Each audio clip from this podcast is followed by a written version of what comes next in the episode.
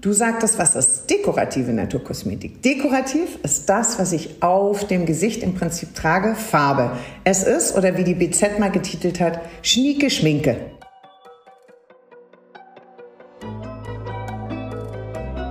Forever Young, der Gesundheitspodcast vom Lanzerhof. Von und mit Nils Behrens. Immer mehr Menschen steigen auf Naturkosmetik um, weil sie keine Chemie verwenden wollen. Aber dabei will man bei der Qualität keine Kompromisse machen. Und natürlich wird auch auf die CO2-Bilanz geachtet. Idealerweise sollte es auch noch vegan sein. Also umweltbewusst, nachhaltig, biologisch und natürlich gesund. Wobei der primäre Zweck ist immer noch die Schönheit. Wie bei jedem kosmetischen Produkt gar nicht so leicht, das alles zu verbinden. Stephanie Detmann ist Gründerin, Ehefrau, Mutter von zwei Kindern und sprüht nur so vor positiver Energie.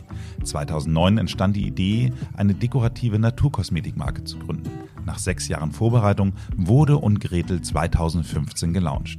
Heute spricht sie mit mir darüber, worauf es bei der Kosmetik ankommt, woher die Farben kommen und wie wir alle besser aussehen. Herzlich willkommen, Stephanie Detmann. Hallo, lieber Nils. Herzlichen Dank für die Einladung.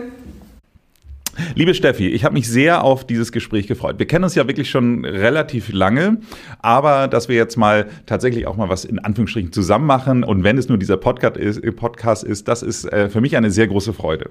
Herzlichen Dank. Geht mir ganz genauso, mein Lieber. Hab mich sehr gefreut über die Einladung und freue mich auf unser Gespräch.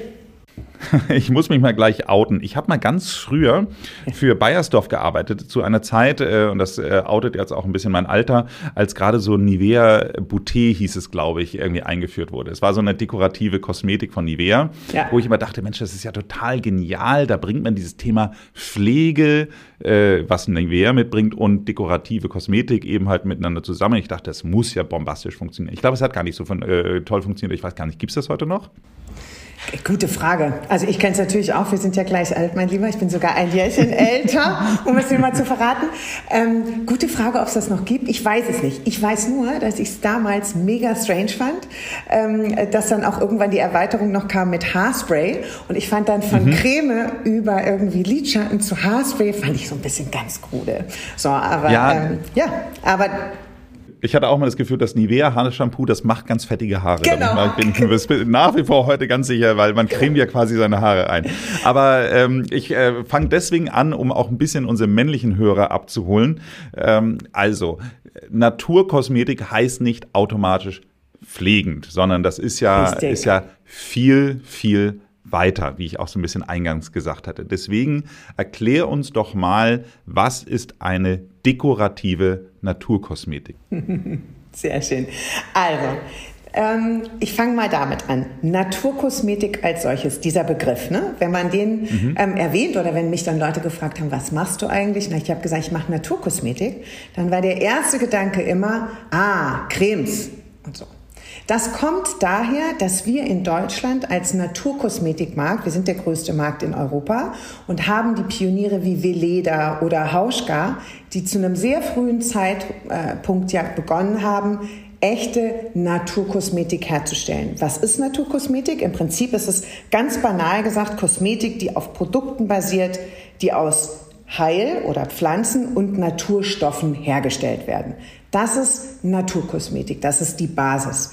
Dann gibt es natürlich die Siegel, die zertifizierte Naturkosmetik, was nochmal viel, viel strenger ist, ähm, was auch, ähm, sage ich mal, ähm, Kontrollen ähm, unterliegt, was anhand von sehr, sehr strengen Kriterien hergestellt wird. Das sind zum Beispiel, ähm, das ist unsere Kosmetik auch. Wir sind zum Beispiel zertifiziert nach BDIH, gibt also unterschiedliche Siegel, die dir als Verbraucher nochmal zeigen, das ist echte Naturkosmetik. Du sagtest, was ist dekorative Naturkosmetik? Dekorativ ist das, was ich auf dem Gesicht im Prinzip trage, Farbe. Es ist, oder wie die BZ mal getitelt hat, schnieke Schminke. So. Mhm. Schnieke Schminke. Schnieke Schminke. Also wirklich Lippenstift, es ist Make-up, es ist Mascara, es sind all diese, genau, erfarbigen Dinge. Und äh, die wir auf dem Gesicht dekorativ tragen. Im Prinzip über der Skincare, über der, über der Creme. Okay, und jetzt ähm, habe ich verstanden, es sind in erster Linie natürliche Inhaltsstoffe. Mhm. Heißt es dann aber automatisch, dass es dann auch pflegender ist? Hm, super gute Frage, finde ich. Also es ist natürlich ich sag mal, es kommt ja Natur auf Natur. Und was gibt es eigentlich mhm. Schöneres? Ne? Also gerade wenn wir, unser größtes Organ ist die Haut. So, über die mhm. Haut nehmen wir alles auf. Darum ist es enorm wichtig, dass man sich wirklich damit auseinandersetzt, was führe ich meinem Körper eigentlich über die Haut zu. Und wenn unsere, wenn du eine natürliche Pflege hast und darüber ein natürliches Make-up, dann vermischt sich beides. Oder selbst wenn du keine Creme drunter hast und unsere Natur, dann ist es Natur zu Natur und in dem Augenblick pflegt es auch. Natürlich, wenn es zu Pflege kommt, dann ist es ja, dann sind es, oder auch Heilung, sind es spezielle ähm, sage ich mal, Pflanzen oder spezielle Texturen, die zu etwas führen. Aber beispielsweise bei uns wird ja ganz viel auch mit Ölen gearbeitet oder ähm, zum Beispiel auch, ich glaube, ein sehr, sehr einleuchtendes Beispiel ist, im Lippenstift hat man entweder Bienenwachs, was ja auch pflegt, unheimlich pflegend ist, oder jetzt bei unseren Veganen arbeiten wir mit ähm, Olivenwachs äh, und Ölen. Also wir setzen ganz bestimmt auf besondere Inhaltsstoffe, die dann eben pflegend, feuchtigkeitsspendend, bisschen Anti-Aging, ähm, und so weiter wirken. Und sag mal, die Farbe kann ich mir dann auch vorstellen, also du hast ja einen sehr schönen roten Lippenstift gerade drauf, äh, ist da rote Beete drin oder, oder ah, wie genau. kann ich mir das vorstellen? Teilweise ja, ja genau, also es sind, äh, genau, so ist es. Also ähm, teilweise benutzt man natürlich auch noch bei richtig rot so Kamin, das ist so ein bisschen Läuseblut, das ist natürlich jetzt nicht vegan, wobei den Läusen wird äh, klar. Und das ist natürlich eine Diskussion im Augenblick. Als wir damit begonnen haben, war das noch gar nicht so das Thema. Aber man versucht tatsächlich auch aus äh, wirklich natürlichen Farbstoffen dann die Farben zu generieren. Das heißt also, ihr seid ursprünglich mal nicht vegan gestartet, sondern habt jetzt teilweise ein veganes Produkt. Verstehe ich Ganz das genau. Also wir sind damals ja angetreten, guck mal, 2015 sind wir gegründet. Ähm, und zwar mit der Mission, dass wir eigentlich den Beweis angetreten sind, dass sich gesunde Inhaltsstoffe und Performance im Bereich Make-up nicht mehr ausschließen müssen. Ich behaupte immer, ich sage, das, was wir machen, ist einfach absolut zeitgemäß. Es müsste eigentlich jeder machen, weil wir haben es bewiesen. Du hast es gerade gesagt, ich trage einen wirklich farbintensiven Lippenstift. Unsere Produkte sind sehr hoch, was die Farbpigmentierung angeht. Sie haften, sie halten, sie sind sogar HD-tauglich. Und ähm, 2015 war das im Prinzip, das war die größte Challenge, weil die, äh, selbst die Produzenten wussten damals nicht, ob sie das hinbekommen würden, dass wir wirklich das, was man ja an Anspruch ähm, an Kosmetik hat, nämlich dieses, was ich auch gerade meinte, was die Farben angeht, die Haftbarkeit, die Haltbarkeit, aber vor allem auch natürlich irgendwo ein, ein sexy Packaging, das Gesamtprodukt als solches. Das war der Anspruch, das natürlich und zertifiziert hinzubekommen. Im zweiten Schritt auch vegan. Aber das war damals noch nicht wirklich das Thema, weil wir wirklich Qualität an oberste Stelle und Performance. So. Und das vegan 2015, ich glaube, der Veganismus, weiß ich gar nicht, gab es überhaupt schon. Aber natürlich entwickeln wir uns als Brand permanent weiter und natürlich ist es unser Bestreben, also ähm, unsere Produkte sind ja sowieso nicht an Tieren getestet, also das ist ja äh, selbstverständlich. Aber natürlich entwickeln wir uns permanent auch weiter mit der Zeit, ob es jetzt ähm, Packaging ist, wo wir immer äh, mehr gucken und immer weiter arbeiten, ähm, ähm, was nachhaltige äh, neue Materialien angeht, aber so eben auch mit den Texturen. Und so sind wir gerade dabei, jedes Produkt nochmal in der Textur zu überprüfen und zu gucken, besteht die Möglichkeit, wirklich mit quasi auf vegane Stoffe zu setzen, die mir aber dieselbe Farbbrillanz bringen, die mir genau dasselbe Ergebnis bringen. Und wir sind schon an vielen Punkten sehr, sehr weit, was mich total freut, weil wir haben gerade zwei neue vegane Lippenstifte eben gelauncht, wo wir das Bienenwachs durch Olivenwachs ersetzen und auch zwei neue Lipglosse, die sind auch wunderbar in der Farbe. Und so peu à peu fangen wir an, das Sortiment an den entsprechenden Stellen und an den ähm, äh, bestimmten Texturen dann ähm, in vegan zu drehen. Ich habe eine sehr naive Frage jetzt mal dazu. Ähm, ich verstehe, bei vegan möchte man ja insgesamt eigentlich Tiere schützen, beziehungsweise eben halt ähm, es verhindern, dass Tiere irgendwie in irgendeiner Weise leiden, zu Tode kommen oder sonst irgendwie was. Ist bei Bienenwachs das tatsächlich so, dass die Bienen darunter leiden, wenn man ihnen ihr Wachs wegnimmt?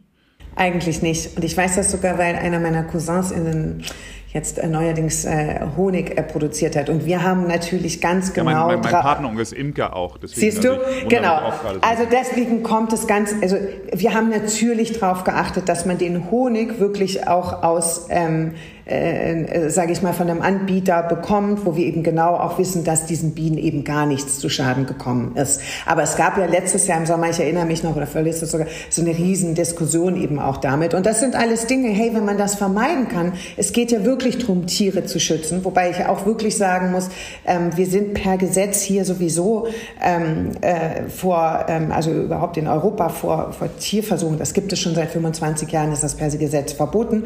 Dennoch, wenn es möglich ist, wie ich gerade meinte, ähm, sollte man natürlich auf jeden Fall versuchen, ähm, äh, da irgend äh, Stoffe zu vermeiden. Wobei ich auch erklären möchte, dass wir zum Beispiel, wenn wir ähm, über unsere Zertifizierung sprechen, ähm, da eben sowieso per se alle Stoffe quasi verboten sind, die von toten Tieren, zum Beispiel tote Wirbeltiere und so. Das ist ja in so konventioneller Kosmetik sehr, sehr viel, ob das jetzt diese Öle sind oder Fette.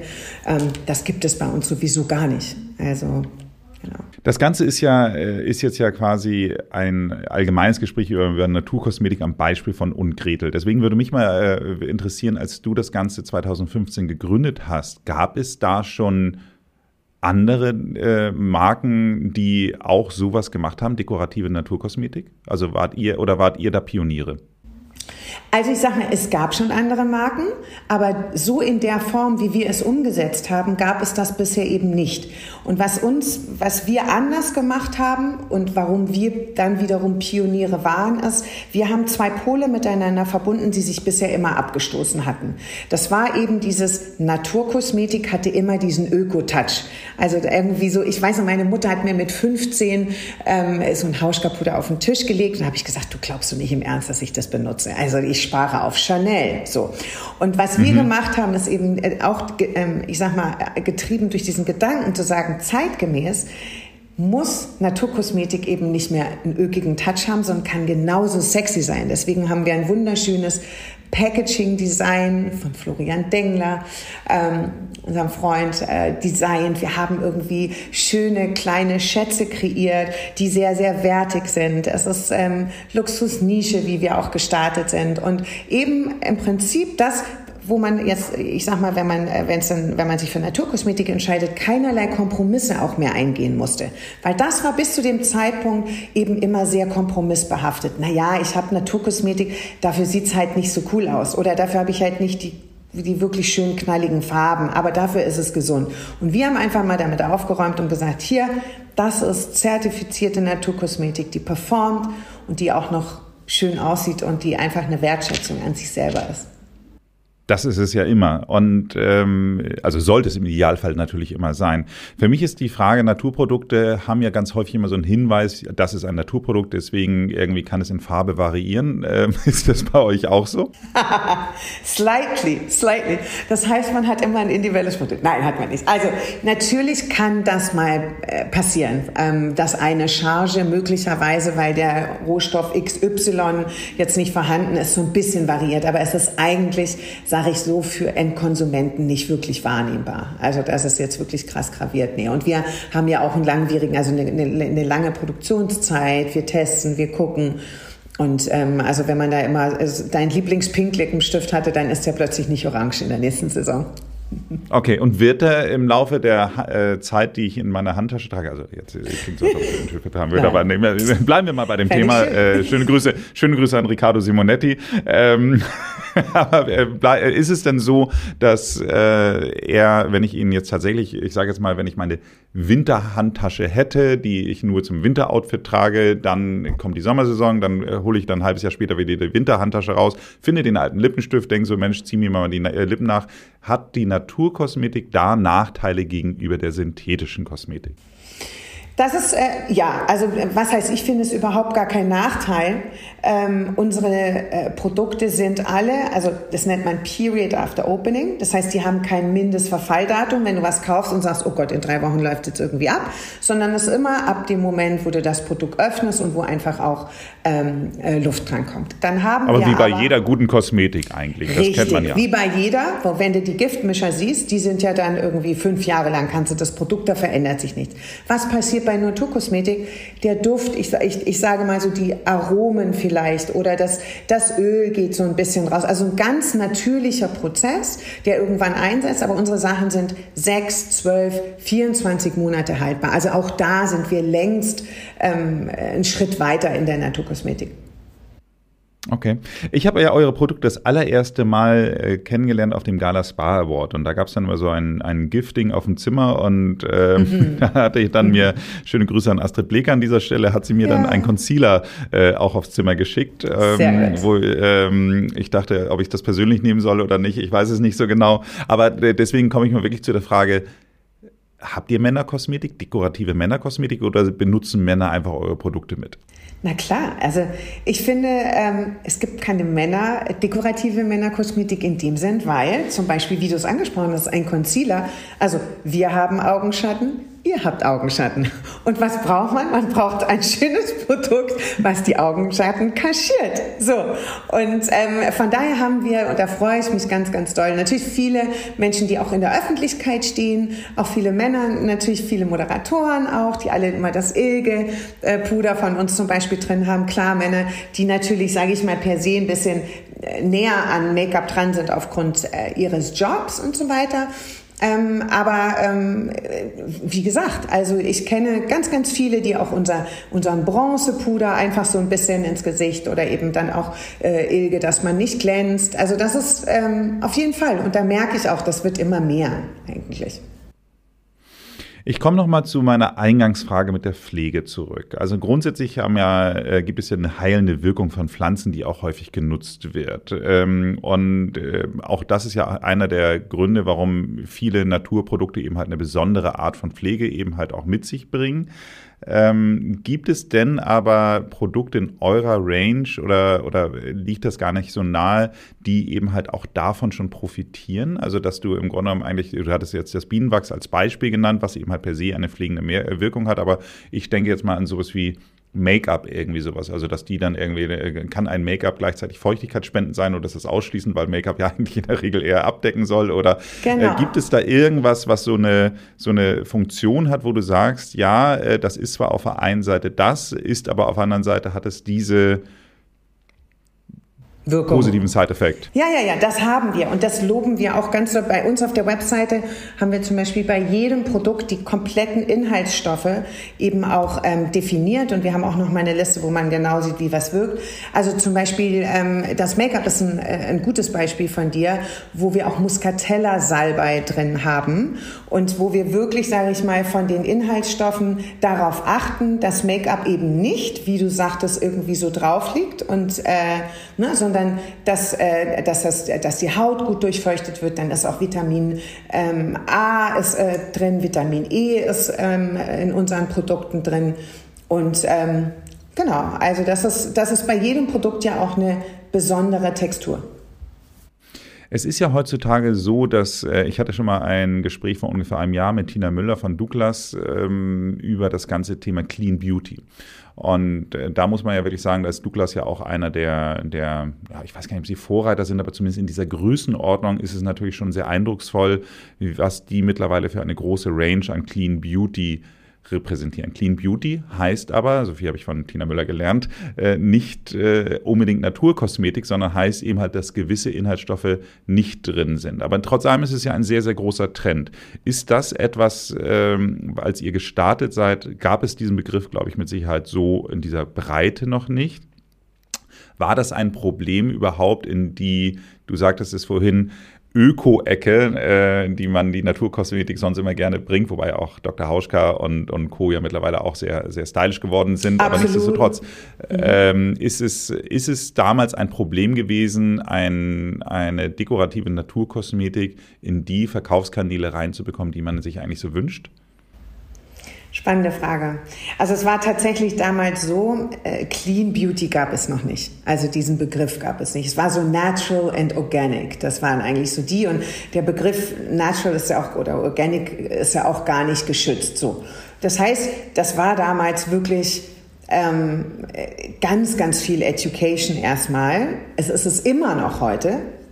Aber zu dem Zeitpunkt wirklich etwas, was man erklären musste, was man ähm, äh, vor allem in dieser kompromisslosen Zusammensetzung, wie wir das gemacht haben. Wir hatten großes Glück, sage ich mal, weil wir wirklich ganz, ganz tolle Partnerinnen und Partner gefunden haben im stationären Einzelhandel. Und das war ja eine bewusste Entscheidung damals, diese Distribution so aufzusetzen, während du heute natürlich diese ganzen D2C Instagram-Brands hast ähm, wo ich immer sage, wo gerne irgendwie alles schon fertig ist, bis aufs Produkt und so alles steht, sind wir so the other way around gegangen und ähm, haben wirklich angefangen, wir haben gesagt, es gibt so viel zu erklären über diese Marke, es gibt so viel zu erklären zum Produkt, zu den Inhaltsstoffen, ähm, zur Performance. Was ist das eigentlich, dass wir wirklich Partnerinnen und Partner brauchen, die diese Botschaft auch weitertragen?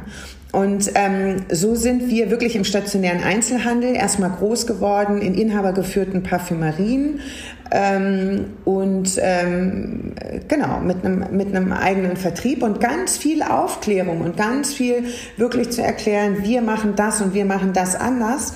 Und dann aber auch natürlich den Beweis nochmal anzutreten, hey, wir sind ein kleines Label, wir sind gerade gestartet.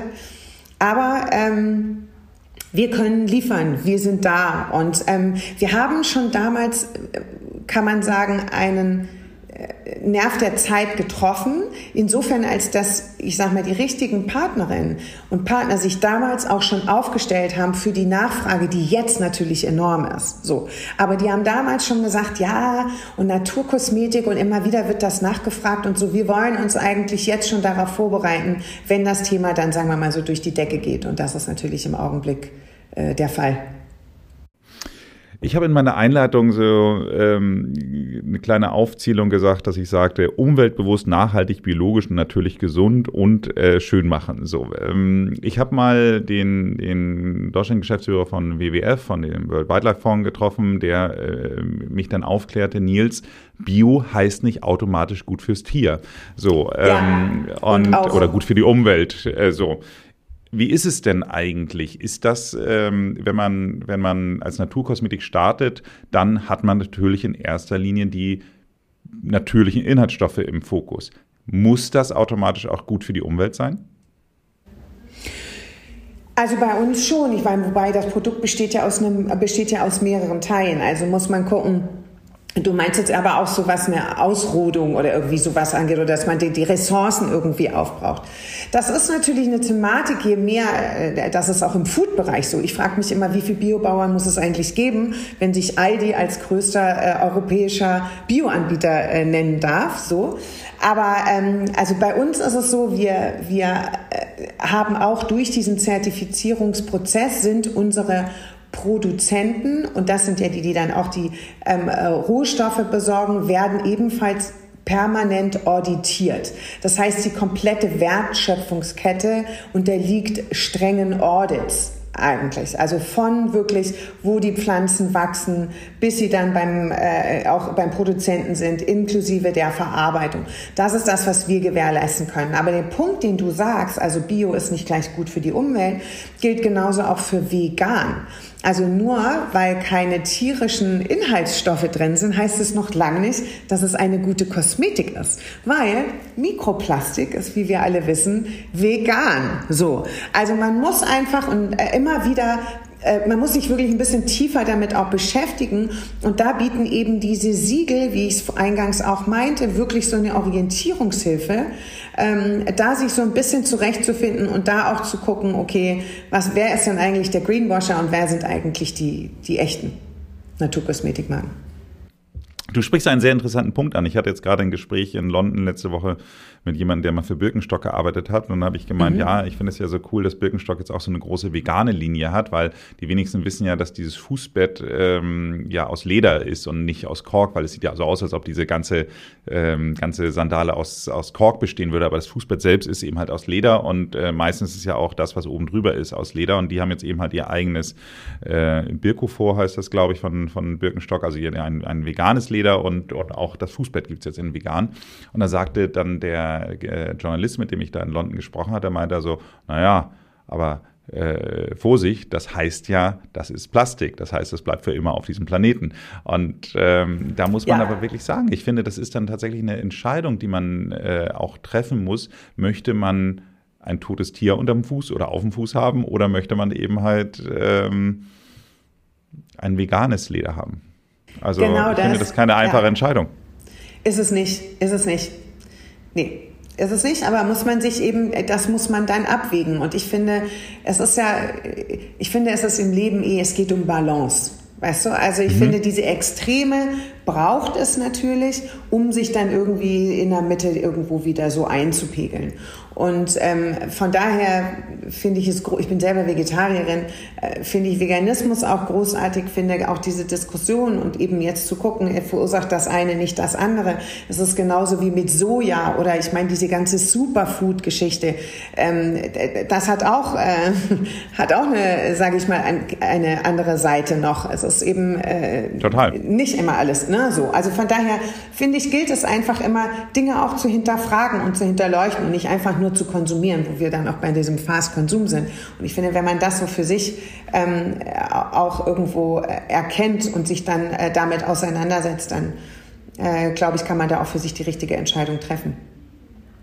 Wenn du jetzt mal so auf die Zeit schaust, vielleicht in die Anfangszeit, vielleicht aber auf die gesamte Zeit, die du jetzt dieses Unternehmen mitführst, äh, da ist es, ähm, was würdest du sagen, ist eine der größten Herausforderungen gewesen, etwas zu ersetzen? Also äh, waren es gewisse Inhaltsstoffe, die vielleicht äh, nicht so performant sind oder sind es gewisse Verpackungen, die nicht eurem Anspruch äh, entsprechen oder ist es genau dieser Wandel von, von Naturkosmetik hin zu veganer Kosmo äh, Naturkosmetik? Also wo, wo würdest du jetzt sagen, war die größte Challenge, dass du sagst, das ist sozusagen für dich der Goldstandard, der auf dem Markt ist und das ist das, ähm, was wir gerne wollen?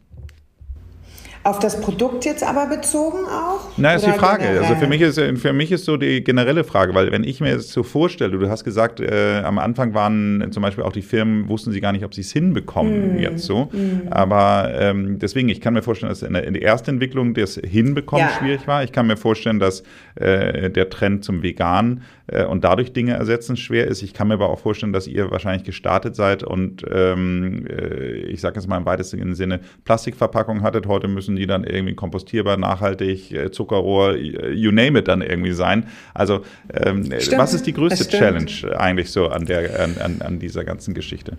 Also die größte Challenge ist sicherlich die Produktion, also die Entwicklung, weil ich meine, wir können noch so tolles Marketing machen und eine Brand aufbauen. Letztendlich ist es das Produkt, was, äh, was wir verkaufen und was performen muss. Und ähm, ich glaube, man kann das in unterschiedliche Phasen äh, einteilen, ähm, die ich jetzt auch so aus Unternehmerin-Sicht äh, sagen kann. Also am Anfang war es wirklich dieses ähm, wir setzen uns da in so ein Haifischbecken rein, äh, was getrieben wird durch die großen Konzerne.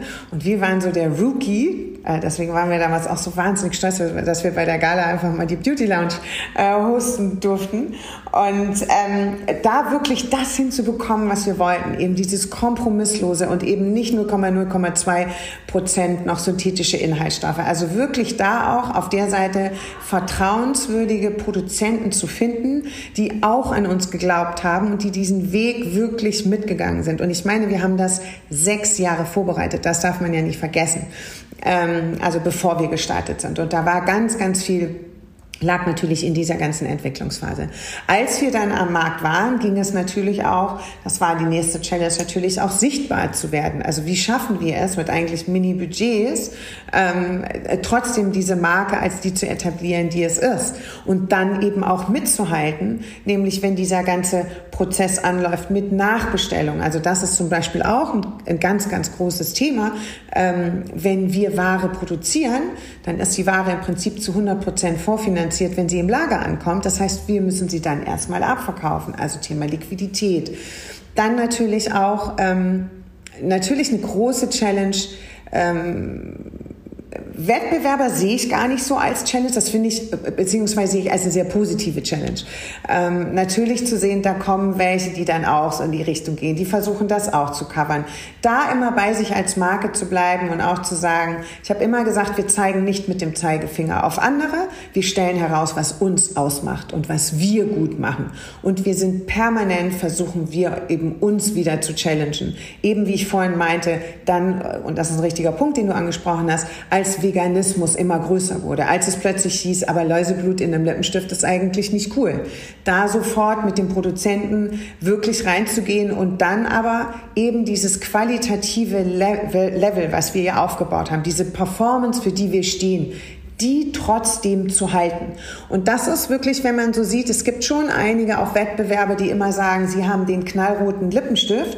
Wenn man dann hinguckt und in die Inhaltsstoffe, dann sind die Sachen nicht zertifiziert und dann sind einfach doch nochmal 0,003 Prozent synthetische Inhaltsstoffe. Also wirklich dieses Kompromisslose beizubehalten. Dann natürlich auch eine Riesen-Challenge Thema Pandemie, ganz klar. Natürlich von kommend aus dem Handel, ähm, den Case natürlich, äh, sage ich mal, in der strategischen Ausrichtung dann rechtzeitig noch auf D2C zu drehen. Also Thema Online, wie verknüpfen wir Online mit Offline? Wie schaffen wir es dennoch, weil es ist ja eine emotionale Entscheidung, ein Make-up zu kaufen oder Make-up-Produkte. Wie schaffen wir es, dass die Kunden in einer Zeit, in der man das Haus nicht verlassen durfte, trotzdem die Möglichkeit haben, unsere Produkte zu fühlen, zu spüren, zu riechen, ähm, dass sie trotzdem alles bekommen und erklärt bekommen, wie ähm, als wäre jetzt auch im Handel irgendwie äh, ne, in den Zeiten da vorne offen.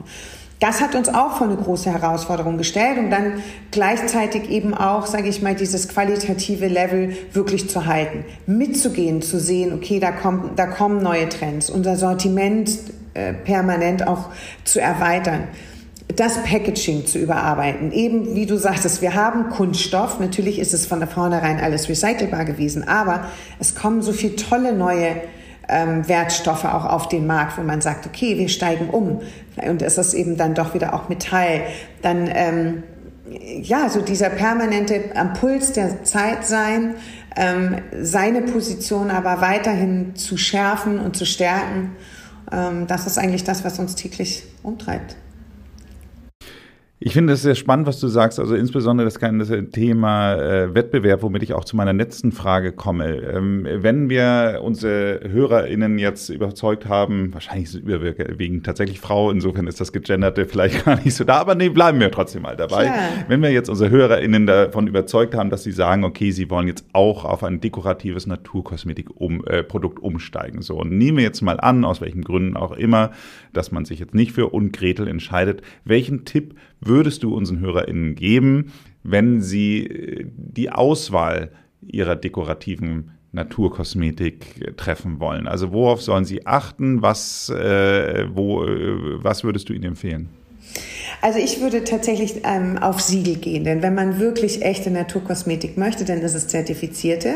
Ich weiß aber natürlich auch, es ist der Anspruch eben an Farben und ähm, ich würde natürlich sagen, probiert Umgedel aus, weil wir stehen natürlich auch für No Bad Stuff. Also das ist ja so eine Kampagne, die wir auch gemacht haben, wo wir nochmal deutlich machen, hey, bei uns sind all diese schädlichen Silikone, Parabene, alles mögliche, ist da alles nicht drin. Bei uns habt ihr einfach diese Garantie, ihr braucht euch keine Sorgen zu machen. Das, was ihr aufnehmt, das, ähm, was, was über die Haupt in eurem Körper gelangt, ist, ist gesund, ähm, tut euch gut, wir stehen für diese wirkliche Farbbrillanz, wir stehen für Performance, für keine Kompromisse.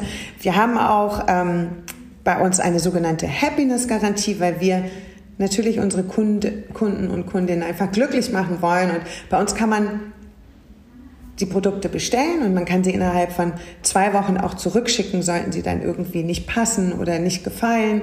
Ähm, probiert es einfach aus und der, der größte Tipp oder der, ich finde mit einer der wichtigsten Tipps, habt Spaß dabei. Also Make-up ist etwas, was Spaß macht, was Freude bringt, was einem, was einem gut tut und ähm, immer wieder sage ich diese Wertschätzung an sich selber, indem man eben vielleicht tatsächlich wie bei uns zu einem Produkt greift, was per se, wenn man damit startet, sagt, oh, das ist aber ganz schön teuer, weil man dann aber überlegt, was alles an Inhaltsstoffen drin ist und dieses Rundum-Paket.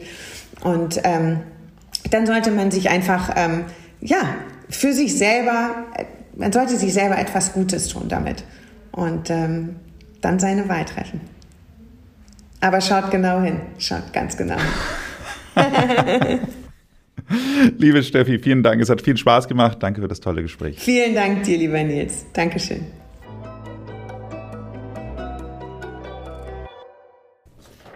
Ich habe noch mal eine Frage, die ist vielleicht eine sehr männliche Frage, aber ich habe bei euch auf der Website gesehen, es gibt jetzt auch einen äh, Adventskalender von Anne Gretel und da muss ich wirklich sagen, da steige ich als Mann ja wirklich aus, wo ich denke, Moment, dekorative Kosmetik heißt ja immer Farbe. Farbe wählt man sich aus, äh, Adventskalender wählt man sich nicht aus. Das heißt also, ich habe auf einmal dann äh, keine Ahnung, Lippenstifte, Make-up, Lidschatten, whatever in diesem Adventskalender ähm, in einer Farbe, wo ich nie drüber nachgedacht habe, sie mir zu kaufen. Ist das etwas, wo, also, also machen das Frauen? ja. Also, ich hoffe, nein, ich weiß. Also, das ist eine sehr berechtigte Frage. Wir haben nämlich, wir sind letztes Jahr ja mit einem Adventskalender gestartet, da hatten wir lauter ähm, Brand Friends drin. Was auch super nice war, war ein ganz anderer Ansatz, eben unterschiedliche ähm, Brands. Wir haben uns dieses Jahr ganz bewusst ähm, für einen reinen und Gretel-Kalender entschieden. Und dieser Kalender hat wirklich 24 Originalgrößen. Wir haben vier Limited Editions drin, die es sonst so nicht gibt. Also kann schon mal verraten, eine Handlotion, ein Balm für die Lippen. Schöne Produkte und wir haben es liebevoll kuratiert, natürlich auch mit Bestsellern. Und wenn und dieser Kalender, du sagst natürlich richtig, die Farbe, aber man greift ja oftmals, wenn es um Make-up geht, immer um, äh, äh, zu demselben. Man schminkt sich auch immer gleich. Und dieser Kalender ist auch so ein bisschen eine Anregung, dass man vielleicht das ein oder andere Produkt so von sich aus nie gekauft hätte. Und wenn es so ist, dass man sagt, das habe ich schon oder ich will das doch nicht, dann kann man es A ganz normal widerrufen, zurückschicken. Man kann es aber natürlich auch verschenken. Oder, das haben mir schon äh, und Gretel Fans und ich liebe es sehr und ich habe das Wort eigentlich selber nie, ein Wort, äh, nie selber ins, äh, in den Mund genommen, aber es haben dann äh, ein paar auch mal so gesagt, also weißt du was, ich kann gar nicht genug davon haben und dann habe ich eben zwei von den Lippenstiften. So. Und von daher glaube ich, ist das, äh, wir haben das ja auch so ganz liebevoll eingepackt in 24 wunderschöne, unterschiedlich farbene äh, Samtsäckchen und die kann man natürlich danach auch wieder verwenden. Wir haben kein zusätzliches Papier oder irgendwas. Das ist alles super, ne? also so, so auch nachhaltig und das ist einfach eine Box, die kommt und das ist ein wunderschönes Geschenk, Nils, äh, also vielleicht äh, an deine Frau, weißt du, und Tochter. Hm. Also es gibt genug Anlässe, aber der schönste Anlass ist wirklich sich, gerade in dieser wahnsinns hektischen Adventszeit, jeden Tag so einen Moment der Stille und ähm, der Wertschätzung zu schenken. Und dann beglückt man sich einfach selber.